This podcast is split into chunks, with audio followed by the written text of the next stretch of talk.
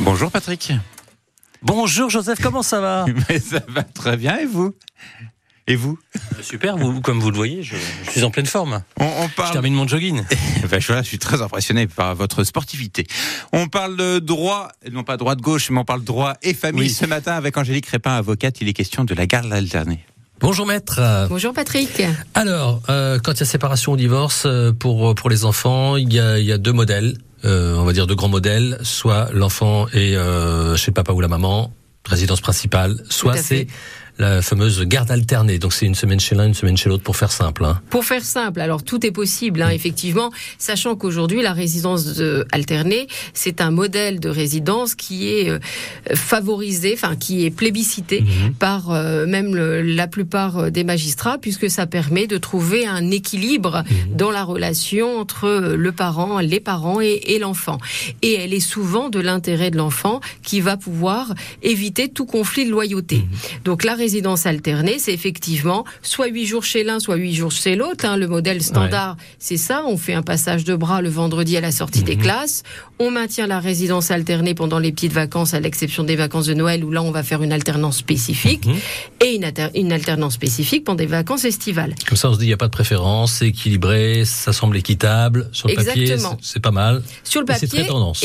c'est très tendance et les euh, les bien-pensants ou en tout cas euh, nombre de, de, de personnes estiment qu'effectivement c'est même de l'intérêt de l'enfant, ouais. Euh, y compris parce que je- quel que soit l'âge, j'ai envie de dire, parce qu'avant on nous disait la résidence alternée, attention, elle est valable, mais pour un Ouais. enfant à partir de 5-6 ans, parce qu'il faut déjà qu'il ait eu ses repères. Aujourd'hui, euh, on nous dit, bah, finalement, peu importe l'âge de l'enfant, dès lors qu'il y a une relation équilibrée, ça se passe très bien. Alors, il y a quand même des critères.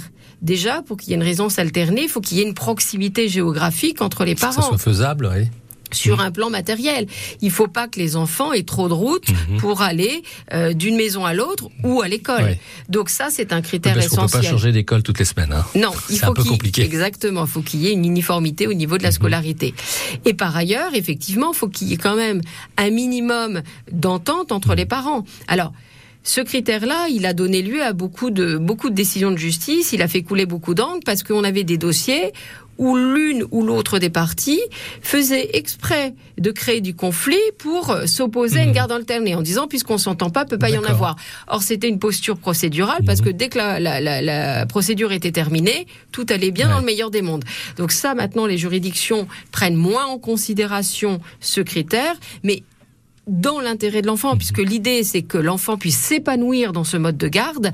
Dans l'intérêt de l'enfant, effectivement, il faut qu'il y ait des relations apaisées entre les parents. Qu'est-ce qui fait que ça ne marche pas euh, quand, Une fois que c'est lancé, par exemple, est-ce qu'il y a des situations où justement euh, ce mode de garde alternée ne, ne fonctionne pas ou pose problème? Souvent, c'est lié à l'aspect financier. Ouais. Alors, il faut savoir que c'est pas parce qu'il y a résidence alternée qu'il ne va pas y avoir d'obligation alimentaire de l'un ou de l'autre parent. il y a une pension alimentaire quand ça même peut, ça peut peut- être mis en place Ouais. quand il y a une grosse différence de situation de revenus Mhm. entre les parents. Donc il peut y avoir effectivement une pension alimentaire Mais qui c'est assez exceptionnel. C'est assez exceptionnel. En général, chaque parent prend en charge les frais d'entretien de son enfant pendant sa semaine de garde et les frais de scolarité extrascolaire de santé sont partagés par moitié.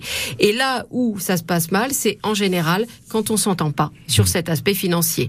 Et ça, tout va partir à valo.